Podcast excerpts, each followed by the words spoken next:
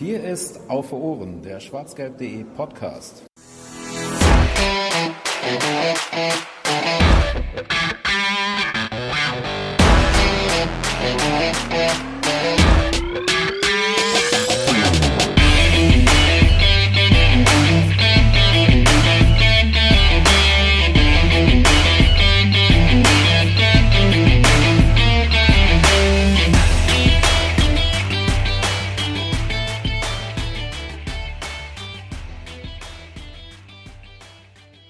The Champions! Der zweite Spieltag der Champions League steht an und der BVB trifft an diesem auf Sporting. Und genau an dieser Stelle hört es auf. Nicht Sporting Lissabon, liebe Freunde. Lasst euch nichts erzählen. Und damit herzlich willkommen zur 65. Ausgabe von Auf den Punkt, dem kleinen Bruder oder der kleinen Schwester von unserem regulären Format Auf Ohren, dem schwarzgelb.de Podcast, wo es sich mittlerweile so ein bisschen als Tradition hin entwickelt hat, dass wir nicht nur auf die Spiele schauen, die Borussia Dortmund bereits absolviert hat, sondern auch auf die, die da eben noch kommen werden und in der Champions League eben halt auf unsere Gegner einen genauen Blick werfen wollen. Und deswegen geht es, nachdem wir schon mit äh, dem guten Backer über Besiktas gesprochen haben, heute eben um Sporting, weil das der zweite Verein ist, von dem wahrscheinlich nicht ganz so viele Leute ähm, die große Expertise haben werden. Ähm, und da schließe ich mich ganz eindrücklich, eindrücklich sagt man das so? Äh, ich schließe mich da auf jeden Fall mit ein. Und ähm, deswegen haben wir uns jemanden eingeladen, der das Ganze natürlich wesentlich besser versteht als wir und uns da gleich eine Menge zu sagen wird. Vorher begrüße ich allerdings an meiner Seite den Lino. Schön, dich mal wieder hier zu hören. Hallo, ich freue mich mal wieder dabei zu sein.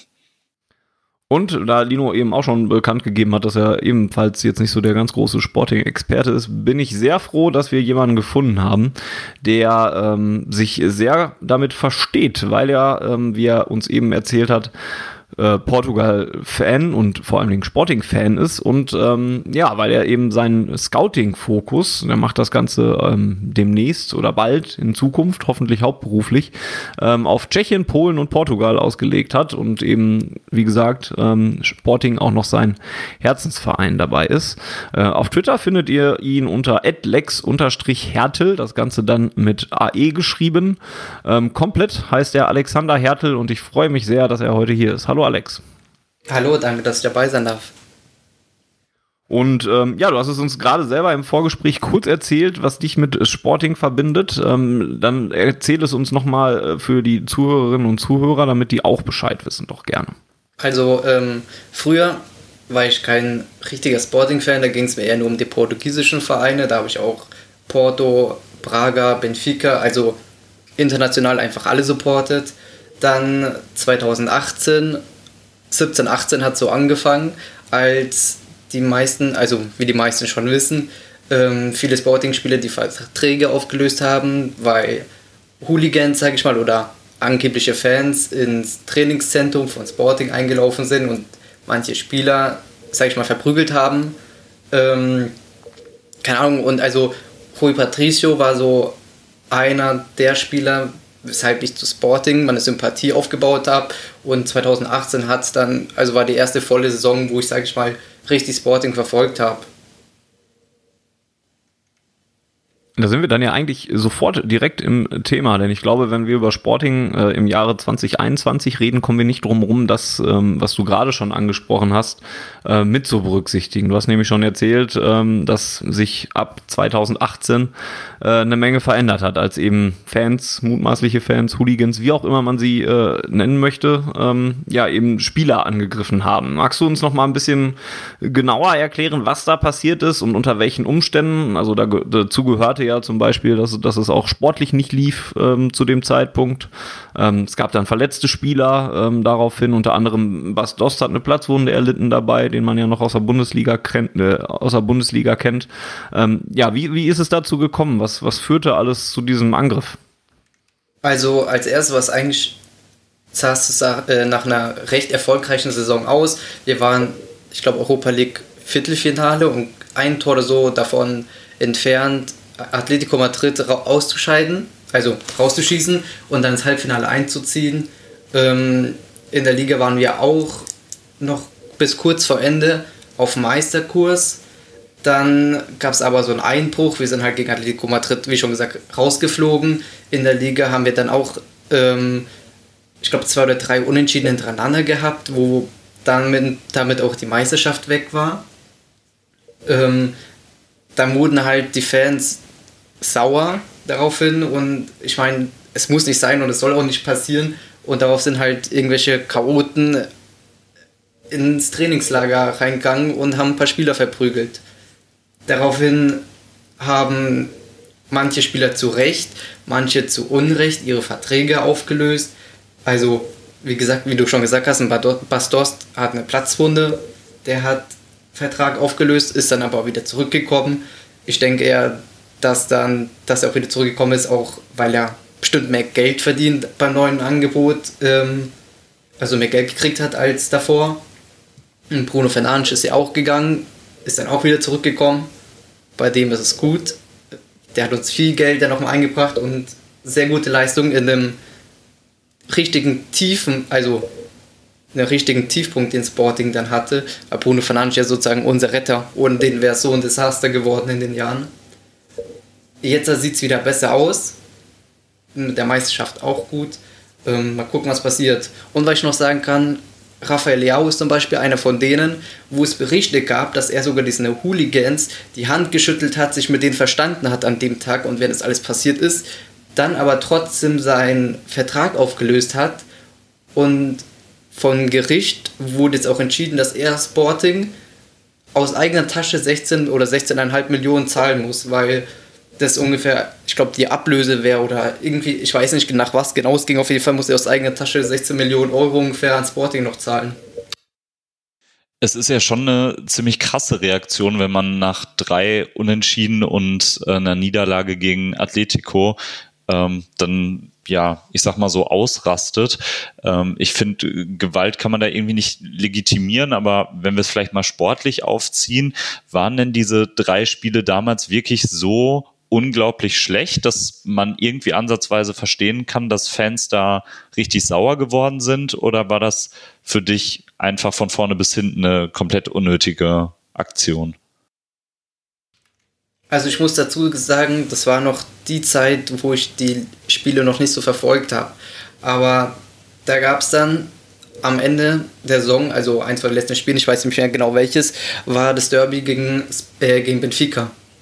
Und da war die Situation, da kam, also auf der rechten Seite, ich weiß nicht mehr welcher Spieler war, hat reingepasst und der Ball, also derjenige hat halt den Ball zum Fünfer hingepasst.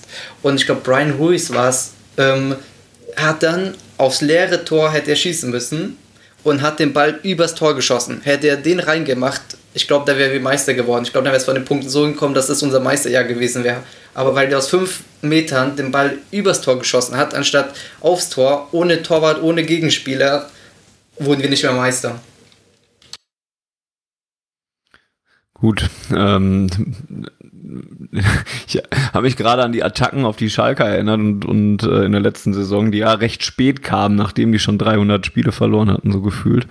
Ähm, deswegen musste ich gerade ein bisschen lachen. Ähm, auch wenn das kein Thema zum Lachen ist, auch schon bei den Angriffen von äh, auf, auf die Schalker im letzten Jahr auch nicht. Ähm, äh, entschuldige ich mich dann auch direkt für. Ähm, nichtsdestotrotz hast du gerade ja auch schon angesprochen, dass es diesen, äh, dass es Raphael Leao gab, der, der den Hooligans noch die Hand geschüttelt habe. Damals gab es dann noch ja, Anschuldigungen, dass auch der damalige Präsident äh, Bruno de Carvalho ähm, dahinter steckte ähm, und ähm, ja, einfach, dass, dass er den Auftrag äh, gegeben hat zu diesem Angriff. Es gab keine richtigen Beweise dazu. Ähm, und im Nachhinein hat äh, de Carvalho dann halt auch einen ähm, Besitzer von zwei portugiesischen Zeitungen deswegen verklagt, wegen Verleumdung. Ähm, nichtsdestotrotz wurde er aber auch mit über 70 Prozent der Stimmen dann als Präsident abgewählt und ist auch mittlerweile ähm, nicht mehr im Verein logischerweise tätig. Ähm, inwieweit hat das noch mit dieser ganzen Gemengelage zu tun? Also, das erste ist, wie du gesagt hast, Bruno de Carvalho wurde jetzt auch freigesprochen von der Sache.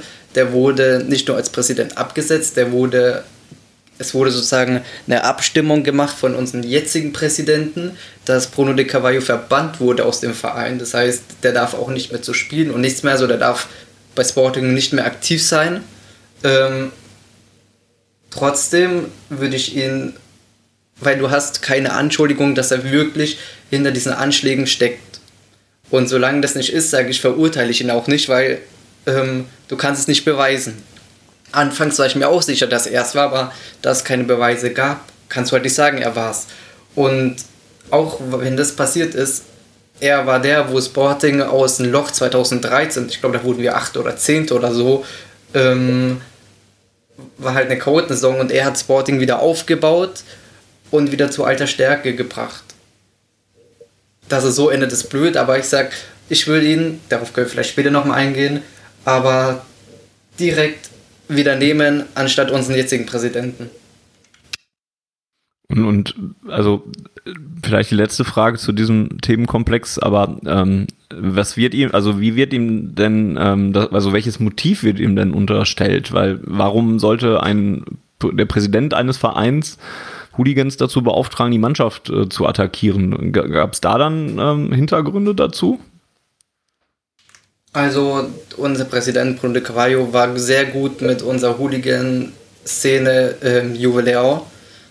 Der war auch mit denen, also im Blog, bei Spielen war er mit den Hooligans im Blog, die haben ihn gemocht, er hat die gemocht, äh, also die haben sich sehr gut verstanden und dann gab es halt eben das, die Gerüchte oder so, dass er die beauftragt hat, ähm, diesen Anschlag zu machen. Daraufhin wurde ja auch die Fangruppe oder allgemein alle Hooligans-Gruppen wurden verbannt, sozusagen. Die, die, die Juveleo, die Fangruppe, musste, die hatten einen Shop neben am Stadion oder am Stadion, die mussten den schließen, der wurde geräumt. Die wurden sozusagen auch komplett aus dem Stadion verbannt, obwohl du nie eine Anschuldigung dafür hattest, dass sie damit was zu tun hatten. Wie sieht okay. jetzt danach so die, die Fanszene da bei euch aus? Also du hast jetzt gesagt, die Hooligan-Gruppen wurden verbannt. Gibt es denn noch Ultra-Gruppen oder andere Fangruppen, die sich irgendwie organisieren oder ist da so organisierter Support ziemlich abgeflacht seitdem? Also abgeflacht, nein, die machen trotzdem noch was. Die dürfen halt, also ich denke auch, dass nach wie vor viele von den Hooligans, ähm, die wo halt zu der Fangruppe gehören, so ins Stadion gehen, halt nicht unter dem Banner, weil die dürfen die halt nicht mit reinnehmen. Die werden, es, es wurde, ich glaube, letztes Jahr oder vorletztes Jahr wurden sogar die Schuhe kontrolliert. Ähm, selbst bei Auswärtsspielen wurde in Auftrag gegeben, dass die die Schuhe kontrollieren, ob die Banner von dieser Fangruppierung ins Stadion getragen wird. Ich meine, das ist schon krass. Ähm, aber wie gesagt, ich denke, dass halt auch welche von der Fangruppe so reinkommen. Und wenn man jetzt gesehen hat, wo letztes Jahr, wo wir auch Meister wurden, sind die Fans, auch wenn es vielleicht nicht zu der Gruppe gehören, aber auch auf die Autobahn gegangen und haben also so Leuchtraketen angemacht und überall findest du Support in anderen Städten. Also der Support ist, sag ich mal, im letzten Jahr sogar nochmal gewachsen zu den vorherigen ein, zwei Jahren. Okay, ähm, und unter welchem Eindruck, um mal den Bogen jetzt auch komplett nach heute zu spannen, ähm, was von damals, von 2018, du hast schon angesprochen, danach sind viele Spieler gegangen, äh, vieles hat sich verändert. Hängt das dem Verein jetzt immer noch nach oder ist man jetzt mittlerweile neu aufgestellt, wenn man es so will, und hat jetzt ein neues Fundament ähm, sich aufgebaut? Weil in der letzten Saison ist man ja schließlich auch schon Meister geworden. Das kann ja keine ganz langen negativen ähm, Konsequenzen mit sich gebracht haben. Ja, also zuerst ist ja unser neuer Präsident ist ja der, der wo unter Bruno de Carvalho Chefarzt war. Also Bruno de Carvalho hat ihn sozusagen in den Verein geholt und Varandas, unser neuer Präsident, hat daraufhin Bruno de Carvalho verbannt, wenn, wenn die es so nimmt. Weil der hat sozusagen das eingeleitet, dass die Abstimmung passiert, dass, äh, dass Bruno de Carvalho verbannt wird. Das heißt, der hat sozusagen seinen eigenen Verbanner in den, äh, in den Verein geholt. Ähm, 2018 sind ja die dann gegangen. 1920 war Katastrophe. Also wirklich, wir haben, ich glaube 2019 oder zwei, ich weiß nicht mehr, auf jeden Fall haben wir nur Deadline Day Transfers fast gemacht und alle sind gefloppt. Also kein Spieler, soweit ich mich erinnern kann, der wo 2019, 2020 geholt wurde, ist jetzt noch im Verein oder spielt irgendeine Rolle. Also wenn die im Verein sind, sind die entweder auf dem Absteckgleis und wir haben sie nur nicht losbekommen, deswegen sind sie noch da, oder ähm, sind halt schon weg. Also da wurden keine guten Transfers gemacht. Jetzt, seitdem Amorim da ist, unser Trainer, ist fast jeder Transfer eingeschlagen. Deswegen denke ich, und ich bin fest davon überzeugt, dass Amorim, sage ich mal, mehr bei den Transfers zu sagen hat als selbst unser Sportdirektor oder sonst. Weil warum klappen jetzt auf einmal die Transfers, seitdem Amorim da ist, als also jetzt klappen sie und davor nicht. Und ich denke, würde auch Amorim zum Beispiel von heute auf morgen gehen, was ja nicht passiert, würden auch die Transfers wieder schlecht werden. Und was noch dazu kommt, unser Präsident macht an sich, holt er gute Spieler, aber die Deals, die er dafür macht, sind beschissen. Weil der holt zum, wir haben zum Beispiel Bruno Tabata, ich weiß, ich tue ein bisschen sehr viel darüber reden, aber ähm, Bruno Tabata haben wir geholt von Portimonense. Und da gibt es irgendwie eine Option, ich weiß, ich glaube, wir haben ungefähr für 500.000 so geholt. Und ähm, für diese 500.000 haben wir 10% seines Passes bekommen. Das heißt, Portimonense hat auch 90% diese, dieser, seines Spielerpasses, ähm, ich weiß nicht, wie man das sagt, also 90% geht sozusagen nach Portimonense. Das heißt, wenn wir verkaufen, kriegen wir genau 10% von der Ablösesumme. Und ich glaube, wenn wir ein Angebot irgendwann von 10 Millionen oder so bekommen, müssen wir es annehmen. Und das heißt, würde das Angebot von ungefähr 10 Millionen kommen, würde Portimonense ähm, 9 Millionen bekommen, wir 1 Million. Das ist allein schon ein Beispiel von einem dummen Deal. Wir machen halt so viele Deals, wo wir einfach nur 50% des Passes bekommen und dafür aber relativ viel Geld zahlen. Jetzt äh, vielleicht mal abgesehen davon, dass die Deals schlecht sind, was würdest du denn sagen, was sind denn aktuell so die Leistungsträger bei euch im Team? Ähm, also ganz klar Sebastian Quartisch. Man hat es jetzt auch gegen Ajax gesehen, unser Abwehrchef, der ist jetzt auch schon, ich glaube, seit 2015 da. Ähm, der ist sehr, sehr loyal also man hat es gegen Ajax ja gesehen, der hat nicht gespielt und die Abwehr war löchrig. Der ist auch immer noch unser bester Innenverteidiger. Dann äh, im Mittelfeld Jean Palinja, der ist halt ein richtiger Abräumer, ähm, also defensiv stark. Mittlerweile macht er sich auch im Passspiel, im Aufbau besser. Im Sturm haben wir, oder sag ich mal Flügel, haben wir dann Pedro Gonçalves, der ja auch gegen Ajax nicht dabei war. Das also er, Pedro Gonçalves und Sebastian Quartisch sind die zwei Leistungsträger, wenn ich welche aus dem Team herausheben muss oder hervorheben muss. Ähm, aber Pedro Gonçalves ist nicht mal sicher, ob er gegen Dortmund da ist wegen einer Verletzung. Äh, und ähm, äh, Sebastian Quartisch aber schon, also könnte, also steht zumindest hier nicht mehr als verletzt bei Transfermarkt, das muss ja nichts heißen, aber ähm, der hat am Wochenende auch schon wieder gespielt. Der sollte also gegen Dortmund auch wieder dabei sein. Der Kroatisch hat äh, wegen der Rotsperre gegen Ajax gespielt, ah, okay. weil, weil wir Anfang 2020 ja Europa League Qualifikationstestspiel gegen Lars Linz hatten und da hat er rote Karte bekommen, daraufhin wurde er gegen Ajax gesperrt. Ich habe mir nochmal die, die Tore angeguckt, die ihr bekommen habt gegen Ajax. Und da sah das Abwehrverhalten, ich sag's jetzt mal so platt, relativ passiv aus. Ne? Also es wirkte so, als wäre da die Sporting-Abwehr mehr oder weniger überrannt worden bei diesem, bei diesen Angriffen von Ajax. Ähm, machst du das vor allem an dem Fehlen fest vom Abwehrchef? Oder ist es vielleicht auf dem internationalen Niveau eine allgemeine Schwäche, dass die Abwehr nicht ganz mithalten kann? Also international kann ich ja nicht so viel sagen, weil wir jetzt erstmal mit dieser Mannschaft international spielen. Letztes Jahr waren wir ja nicht international. Ähm, dann kommt halt dazu, dass viele nicht die Erfahrung haben, aber zum Beispiel ein Fedal, der ist jetzt glaube ich schon 30 oder irgendwie so, der sollte die Erfahrung haben. Ähm, den Hauptgrund würde ich vom Film von Sebastian Kroatisch ausgehen, weil man sieht einfach, dass das ganze Spiel, nicht nur die Abwehr, anders ist, wenn er da ist. Weil der geht auch mal als fast zwei Meter Typ und nicht mal schnell geht er in der, zumindest in der portugiesischen Liga, da geht das auch noch, ähm, nimmt er sich den Ball von der Abwehr und rennt fast bis zum 16er vom Gegner. So.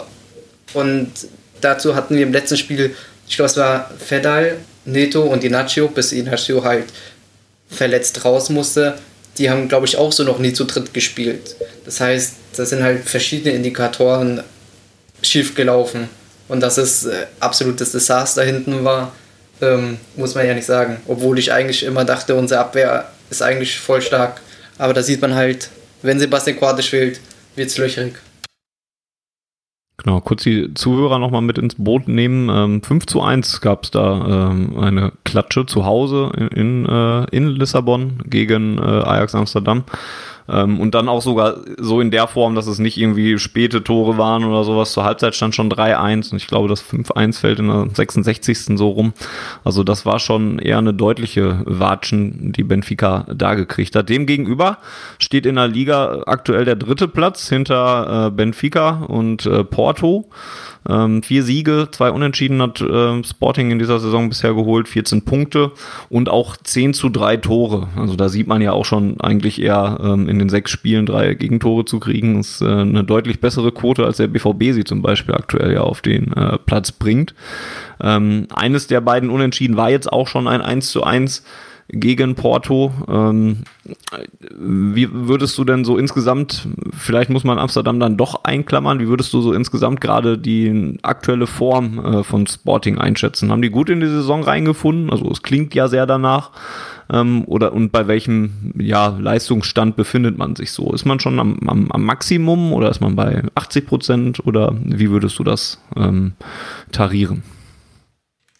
Also zuerst wir haben ja, ich glaube, gegen Famalicão und gegen Porto unentschieden gespielt. Gegen Famalicão können wir eh nicht gewinnen. Da war es mir schon vornherein klar, dass wir nicht gewinnen. Ich glaube, die sind jetzt seit zwei oder drei Jahren in der ersten Liga und wir haben noch nie gegen die gewonnen, sondern es glaube ich öfters gegen die verloren, als überhaupt einen Punkt geholt. Das kommt mir bekannt vor vom BVB. ähm, das Porto-Spiel, muss ich sagen, konnte ich aus zeitlichen Gründen nicht so viel anschauen.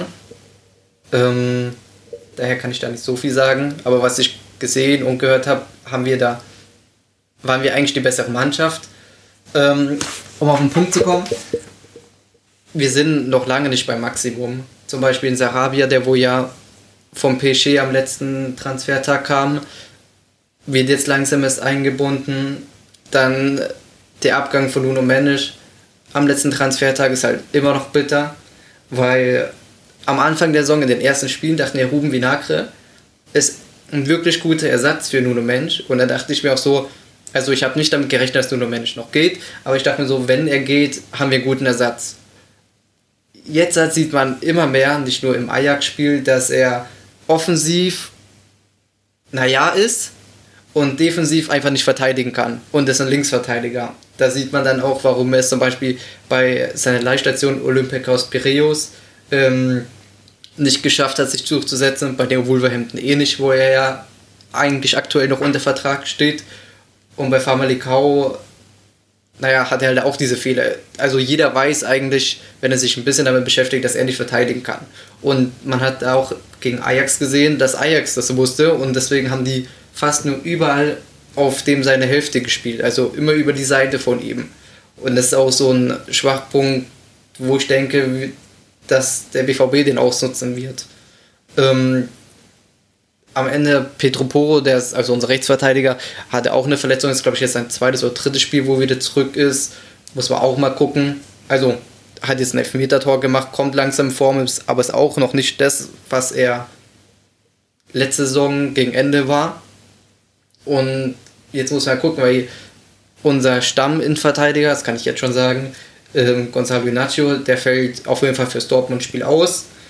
Der hat gegen, ich weiß nicht, hat er am Wochenende nochmal gespielt? Ich bin mir nicht sicher. Kann sein, dass der ähm, gegen Ajax, ob es die Verletzung von Ajax war oder ob der am Wochenende nochmal gespielt hat. Ja, am Wochenende ist er nicht in der Aufstellung. Ah ja, okay, dann hat er dann nicht mehr gespielt. Dann war es noch die Verletzung von Ajax. Ähm, auf jeden Fall ist der vier oder fünf Wochen raus, also der wird in dem Spiel nicht spielen. Das heißt, wir werden auf jeden Fall wieder einen Spieler sehen, der, wo ich eigentlich sage, der hat nicht die Qualität für Sporting, aber naja. Aber auf jeden Fall sind wir noch nicht auf unserem Peak. Das klingt ja jetzt erstmal so, als wärst du nicht wirklich optimistisch, was das erste Spiel gegen den BVB angeht, oder?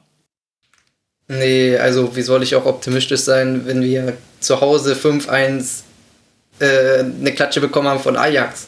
ich denke mir halt so, ich weiß nicht genau, wie wir den BVB an sich schlagen sollen.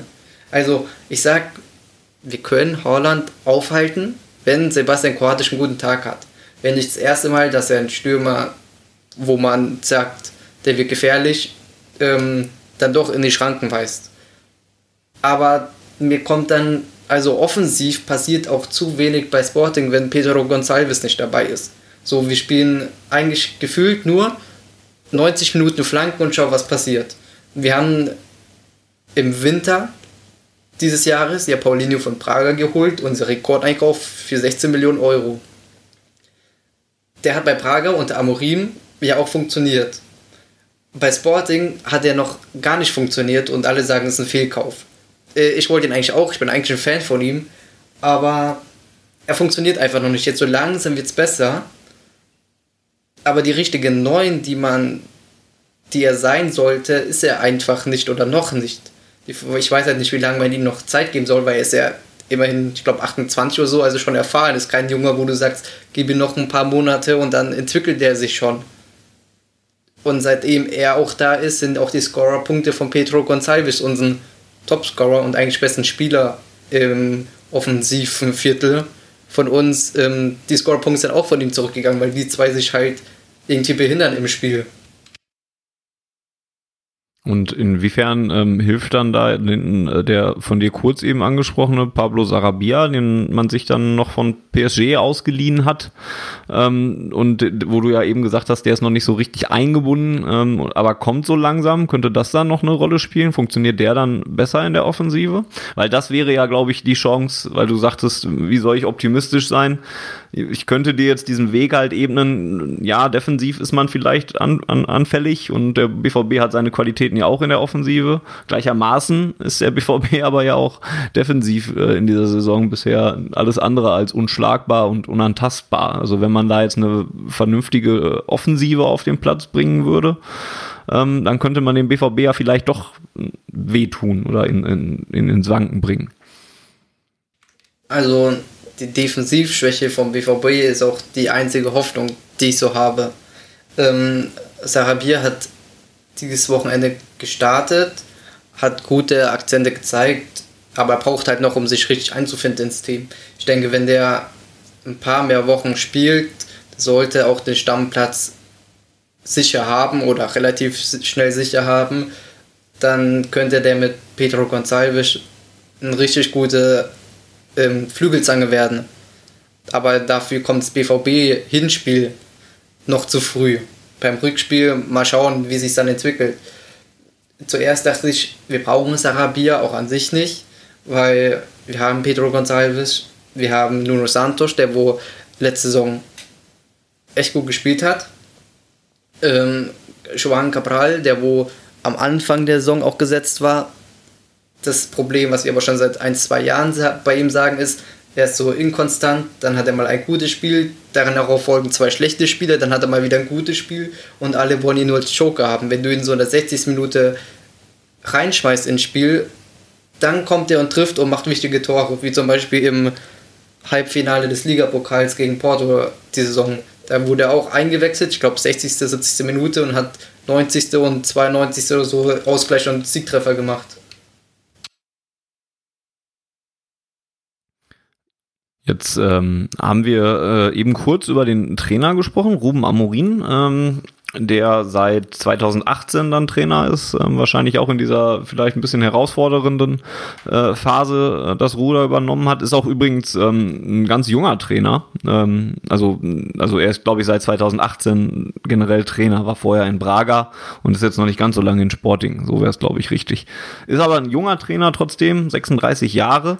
Ähm, für welche Art Fußball steht er denn? Und du hast ja eben schon gesagt, dass du ihn jetzt, auch weil er ein bisschen Transfereinfluss ähm, ähm, zu haben scheint, ähm, da ein bisschen Konzept reingebracht hat. Ist er so ein bisschen auch derjenige, der jetzt hinter dem Erfolg des letzten Jahres steht bei Sporting? Ja, ausschließlich er. Also von der, ähm, wie sagt man, von der oberen Ebene, also Sportdirektor, Präsident und so. Ich glaube nicht, dass die so viel Einfluss haben, weil so viele Trainer, wie wir auch in den letzten zwei, drei Jahren verheizt haben. Ähm, und dann kommt Ruben Amorim, kriegt das Vertrauen und der ganze Verein, sag ich mal, blüht auf, da merkst du relativ schnell, dass es eigentlich fast nur mit ihm zu tun hat. Und ich sag's nochmal, wenn Roma Morin von heute auf morgen gehen würde, würde der Verein sehr schnell auch wieder erstmal verschwinden. Kommt natürlich darauf an, wer Nachfolger wäre und so, aber naja. Ähm, und Amorim an sich, also wir spielen klassischen oder für ihn halt klassisch ein 5-2-3. Das heißt, unsere beiden Außenverteidiger laufen halt die 90 Minuten immer hoch und runter. Deswegen ist, sage ich mal, gut, dass Ruben Vinagre wegen seiner Defensivschwäche noch gut ist, dass er drei Leute hinter sich hat und nicht ähm, in einer Viererkette spielt, weil da würde er gar nicht funktionieren. Mm, wir probieren halt schon, den Gegner ein bisschen zu pressen, aber jetzt auch nicht so dieses Ultra-Pressing. Und sobald wir ein Tor schießen, ist egal gegen welchen Gegner, ziehen wir uns sofort zurück und wir pressen fast gar nicht mehr. Dann lassen wir den Gegner bis zu unserer Mittellinie so kommen. Und so haben wir schon sehr viele Spiele hergegeben, vor allem auch Punkte, sage ich mal, weil wir den Gegner einfach viel zu viel Ball gelassen haben und die machen konnten, was sie wollten. Also wir sind, sobald wir ein Tor haben, gehen wir nicht mehr so aggressiv drauf. Klingt auch nach etwas, was man gegen Dortmund wahrscheinlich nicht machen sollte, wenn man 1 zu 0 da irgendwie führen sollte, was ja durchaus nicht abwegig ist. Dann aber das Spielen einzustellen, wäre wahrscheinlich eher genau die gegenteilige Lösung. Ähm, das ist spannend. Also ich wusste nicht, dass Sporting ähm, aktuell in, in, in so einer spannenden Phase sich gerade befindet. Ähm, was glaubst du denn, ähm, wenn wir jetzt ein bisschen weiter sogar schon in die Zukunft äh, gucken. Wir wollen, können gleich gerne auch noch mal ein bisschen weiter ins Hier und Jetzt zurückgehen. Was glaubst du denn, ähm, ja, wie viel Fundament dahinter steckt. Weil wenn ich jetzt auf die ähm, äh, Zu- und Abgänge geguckt habe, die es im Sommer gab, dann sehe ich da sehr viel Fluktuation. 23 Zu- und 21 Abgänge. Und das Ganze irgendwie dann aber auch für wenig Geld. Man hat insgesamt, glaube ich, 12 ausgegeben und auch ungefähr das gleiche wieder reinbekommen. Ähm, zumindest, wenn man den Nuno Mendes-Transfer ein bisschen rausrechnet, weil da scheint aktuell eine Leihgebühr an, von PSG ähm, bisher nur gezahlt worden zu sein, sieben Millionen. Ähm, Jetzt sind es ganz viele Fragen auf einmal, aber ähm, woran liegt das, dass es so viele Zu- und Abgänge ist? Ist das immer noch dieser Wandel, der da immer noch so stattfindet bei Sporting? Und dann eben die zweite Frage wäre dann, was glaubst du, wo die Reise dann für Sporting langfristig hingeht? Oder kann man das gar nicht so einschätzen aktuell? Also, ähm, eins will ich noch mal kurz zu Ruben Amorim sagen.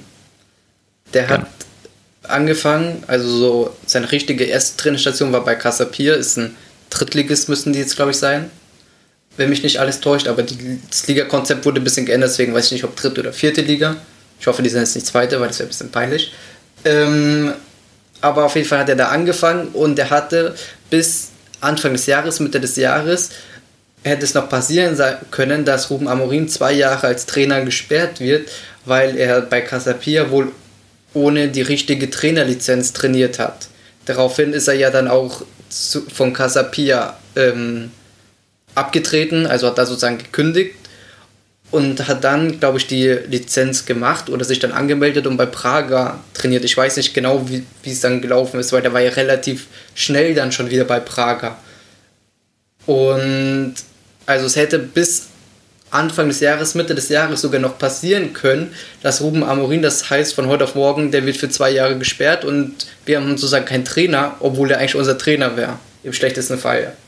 Ähm, und jetzt zu den anderen Sachen, wie ich schon gesagt habe, macht der Präsident halt von den Deals an sich sehr komische Deals. Ich, also nächstes Jahr sind auch Neuwahlen. Ich hoffe, dass wir einen anderen Präsidenten bekommen. Ähm, und ich denke, für die Zukunft, die Deals, die er macht, sind nicht gut. Ich kann nur so sagen, der alte Präsident, also Bruno de Cavallo, hat auch mal einen Livestream gemacht, wo er auch über Varandas geredet hat, also unseren jetzigen Präsidenten. Ähm, ich meine, die zwei sind nicht gut aufeinander zu sprechen, aber auch er hat gesagt, er, er sagt schon, mir fehlt das Wort, ähm, er supportet das Team, er supportet Amorim also er supportet Sporting weiterhin, auch mit Varandas als Präsidenten. Aber die Deals, die Varandas machen, sind nichts für die Zukunft. Weil wir kriegen viel weniger Output, als wir am Ende reinbekommen von den Deals. Ich meine, wenn zum Beispiel Famalicão hat 50% von Pedro Gonçalves, das heißt, wenn wir für zum Beispiel 60 Millionen verkaufen, dann kriegt jeder 30 Millionen und wir haben, ich weiß nicht, wie viel wir für den gezahlt haben, ich glaube 7 Millionen oder so, aber das ist halt trotzdem sehr wenig für die, als 30 Millionen für die Klasse von ihm am Ende. Ähm, jetzt habe ich ein bisschen Faden verloren. Du hast ja über den, über den Präsident gesprochen und die anstehenden Neuwahlen. Gibt es denn im Dunstkreis vom Verein eventuell schon eine Person, die da ja in den Fokus gerückt ist, die da gegen den jetzigen Präsidenten antreten könnte vielleicht? Ja, also ich weiß nicht, ob er immer noch will. Ich bin aber fest davon überzeugt, dass er zumindest Konkurrenz machen wird. Ist, ich habe seinen Namen vergessen, aber der, sage ich mal, Vizepräsident in der Zeit, wo Bruno de Cavallo da war. Ähm, die zwei sind auch gut miteinander befreundet. Also die haben sich sehr gut verstanden, war halt der Vizepräsident, der will wieder, also der will jetzt richtiger Präsident werden. Sollte das passieren, ich glaube leider nicht, dass Varandas abgewählt wird, weil ihn dafür die alten Leute zu sehr mögen. Ich verstehe zwar nicht wie, aber das ist ein anderes Thema. Ähm, auf jeden Fall wird er einer wahrscheinlich der Konkurrenten sein. Und sollte das passieren, dann würde Bruno de Carvalho wahrscheinlich auch wieder in den Verein eingeführt werden. Also zumindest der, die Verbannung wäre aufgehoben. Wenn wir jetzt vielleicht ein bisschen näher in die, in die Zukunft gucken, also jetzt nochmal auf die Champions League-Saison, die jetzt angefangen hat und äh, wo die Gruppenphase jetzt ansteht.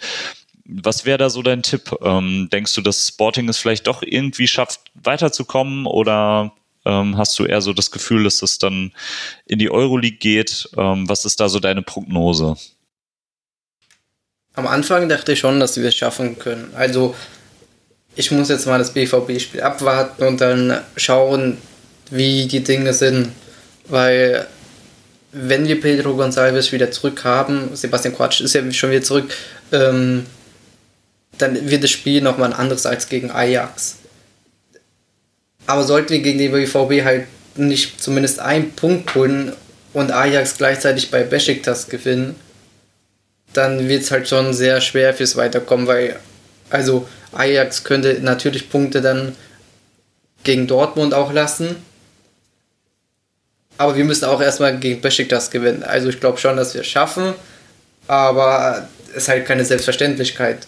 Ähm, eigentlich habe ich mich mittlerweile dafür, damit angefreundet, dass wir in die Europa League kommen, weil selbst wenn es so weitergeht und wir haben, sag ich mal, die Chance noch weiter zu kommen als Zweiter, dann müssen wir erstmal diese Tordifferenz von diesen minus vier Toren, die wir haben, aufholen in der Champions League. Und das ist halt, was mich auch ein bisschen skeptisch macht. Ja, oder den direkten Vergleich, der gilt ja in der Champions League, glaube ich, auch noch. Ne? Ähm, ja, ich verstehe, dass man nach einem 1 zu 5 am ersten Spieltag da äh, ein bisschen skeptischer ist, gerade wenn Ajax wahrscheinlich so auch die wahrscheinlichste zweite Kraft in dieser Gruppe ist hinter Dortmund, so was das Ganze angeht. Ähm, aber ich hatte zumindest, das war mein Eindruck nach der Auslosung halt das Gefühl, dass, dass ich ja schon hoffe, dass der BVB vorangeht, aber dann dahinter die Vereine relativ beliebig platzieren könnte. Also sowohl Sporting als auch Besiktas als auch Ajax, also halbwegs auf einem Niveau gesehen habe. Und ähm, ja, bei, bei dir klingt es heute äh, häufig so, dass das, dass der Zeitpunkt einfach noch nicht so richtig gut ist. Dass es Sporting gut tun würde, wenn irgendwie noch in zwei Monaten erst die Champions League losgehen würde. Das ist jetzt für den BVB natürlich nicht schlecht, gerade dass die Sporting dann jetzt äh, in der nächsten Woche dann halt schon kriegen, um ähm, gegen sie anzutreten. Aber für Sporting klingt es halt so, als wäre so ein bisschen Ligabetrieb vorher und so ein bisschen reinkommen in die Saison, ähm, da ein bisschen, äh, bisschen besser für sie. Oder sehe ich, äh, sehe ich das falsch? Ja, also ich hätte mir gewünscht, dass wir am ersten Spieltag den BVB bekommen, weil da habe ich eigentlich oder rechne ich von vornherein, von, von, hey, vornherein jetzt hat mit einer Niederlage und wenn da zum Beispiel dann kroatisch wäre halt das Spiel gesperrt, dann ist auch schon egal. Was ich halt dachte von vornherein, dass wir gegen Ajax und gegen Besiktas gewinnen müssen oder zumindest gegen Besiktas auf jeden Fall die beiden Spiele und gegen Ajax dann zumindest halt eins gewinnen und einen Unentschieden, auch so dass wir halt vor die landen. Jetzt hat sich halt mit diesem Spiel die ganze Ausgangssituation komplett geändert. Also, ich meine, wie du schon gesagt hast, der direkte Vergleich könnte auch, aber das heißt, wir müssten ja in Amsterdam mit vier Toren Unterschied oder so gewinnen. Ich meine, ich weiß gar nicht, wann wir zuletzt so viele Tore überhaupt geschossen haben. Ja, dann müsst ihr halt einfach mehr Punkte holen noch oder sowas. Das wäre ja vielleicht auch noch möglich. Dann aber nicht gegen den BVB bitte. Ähm, und ich glaube, das wäre schon fast ein guter Zeitpunkt, um über, über unsere beliebte Tipprunde am Ende zu reden. Allerdings will ich auch Lino nicht vorgreifen und, und ihn noch fragen, ob er noch äh, was anderes auf, äh, auf dem Papier hat, was Sporting angeht. Nein, ich finde, Alex, du hast uns einen sehr guten Überblick gegeben. Danke dir erstmal. Gerne, immer wieder gerne. Dann nehmen wir jetzt äh, die Tipprunde doch mit rein ähm, und lassen den Gast dann auch als erstes ähm, tippen. Was würdest du denn sagen? Wie geht das Spiel in, in Dortmund dann auch noch äh, aus gegen äh, Sporting? Ähm, um jetzt nicht mal so ganz depressiv alles anzuhören, ich sage einfach, es wird ein 2-2, weil beide Abwehrs sehr löchrig sein werden. Das klingt nachvollziehbar eigentlich. Ein Gegentor muss ich auch auf Dortmunder Seite äh, definitiv einplanen und dann glaube ich aber, dass es so, so ist wie in den letzten Wochen so häufig, dass wir Haaland haben und der noch irgendwie dann zwei Tore mehr schießt. Ich tippe auf ein äh, 3 zu 1. Dino, was möchtest du gerne? Ich sag 4 zu 2. Auch das klingt nicht weniger realistisch, ja. Also ein actionreiches Spiel. Ähm, und auch ich muss mich äh, bei Alex bedanken an dieser Stelle. Ähm, vielen Dank äh, für deine Einschätzung zu Sporting, die ich jetzt tatsächlich auch so im Gesamtkontext ein bisschen interessanter noch finde. Äh, mit, dem, mit dem Trainer, der vieles neu ähm, mit sich gebracht hat, mit der ganzen, mit dieser ganzen Neuaufstellung, die es gibt. Ähm, das ist ja dann doch ein sehr interessanter Verein, zu, zumindest gerade ähm, in, in, mit einer sehr interessanten Entwicklung, die ihm noch vor, vorsteht. Bin ich mal gespannt, äh, wo das Ganze so hingeht. Ähm, also nochmal vielen Dank, Alex, für die vielen Hintergründe. Gerne, gerne. Und äh, ihn findet ihr äh, auf Twitter nochmals darauf hingewiesen unter Lex-Hertel. Das Ganze dann mit AE. Und das soll es gewesen sein für diese äh, jetzt habe ich es wieder vergessen. Lino, hilf mir, 65? 65. 65. Ausgabe von Auf den Punkt, dem Podcast von schwarzgelb.de ähm, oder dem kleinen Bruder eben. Denn der Große heißt Auf Ohren und sollte auch, entweder war er schon oder er kommt noch in absehbarer Zeit zu euch in eure Podcatcher. Also lasst gerne ein Abo da, dann werdet ihr das bei der nächsten Ausgabe auf jeden Fall direkt mitkriegen. Wir wünschen äh, euch viel Spaß beim Champions League Spiel. Das Ganze, das muss ich vielleicht auch mal erwähnen. Ne? Das ist, ähm, nachdem ich das bei Beschickt das so grandios verkackt habe und die ganze Zeit von einem Dienstag gesprochen habe, obwohl wir Mittwochs gespielt haben. Äh, gegen Sporting spielen wir jetzt wirklich Dienstag und das Ganze um 21 Uhr. Leider habe ich es verpasst, mir rauszusuchen, wo das Spiel gezeigt ist. Vielleicht weiß Lino es. Ich würde jetzt tatsächlich auf Prime Video tippen. Kann das sein? Ich glaube The Zone, aber ich bin mir nicht nee, ganz Prime sicher. Video, wenn ich reingrätschen darf. Gut, okay, Alex, darf sehr, Alex darf sehr gerne reingrätschen, genau. Das Spiel gibt es exklusiv auf Amazon Prime Video, also. Ähm, da bin ich nämlich noch bei The Zone drüber gestolpert, dass sie dafür keine Werbung gemacht haben. Ähm, was daran liegt, was ich auch gelernt habe am ersten Spieltag der Champions League, ähm, dass das äh, Exklusivspiel von Prime Video auch nirgendwo auftaucht. Also das haben sie dann noch bei The Zone nicht in der Konkurrenz, äh, in der Konferenz mit drin. Also dafür braucht ihr Amazon Prime Video. Das ist doch schon wieder scheiße. Das ist schon wieder kompliziert. Ich habe es glücklicherweise selbst und, und brauche es mir nicht extra äh, dafür holen. Ähm, ich weiß allerdings, dass ich meinen Eltern schon wieder weiterhelfen muss, die jetzt der Sohn noch neben Sky dazu gekriegt haben und der Sohn war schon eigentlich kompliziert. Und jetzt muss ich den noch beim Video noch irgendwie, also ich weiß auch gar nicht, ob das mit mehreren geht. Das werde ich noch herausfinden und ich bin auch bestimmt nicht alleine damit. Es ist ganz schön kompliziert geworden auf diesem Streaming-Markt. Ähm, aber vielleicht ist es auch ganz gut, dass nicht alles bei Sky läuft. Gut, äh, jetzt sind wir ein bisschen vom Pfad abgekommen. Also, Spiel gibt's bei Prime Video. Uns gibt es demnächst bestimmt weiter äh, mit einer neuen Episode. Feedback hinterlasst ihr gerne wie immer bei podcast.schwarzgelb.de und folgen tut ihr uns dann auch auf Twitter bitte. auf Ohren wäre da euer Account der Wahl. Damit schließe ich für diese Ausgabe und wünsche euch ja einen schönen Resttag, Abend, Morgen, was auch immer. Viel Spaß beim Spiel gegen Sporting und nehme diesmal dieselben letzten Worte an mich, ähm, wie sonst auch, aber diesmal nehme ich sie an mich. Her BVB.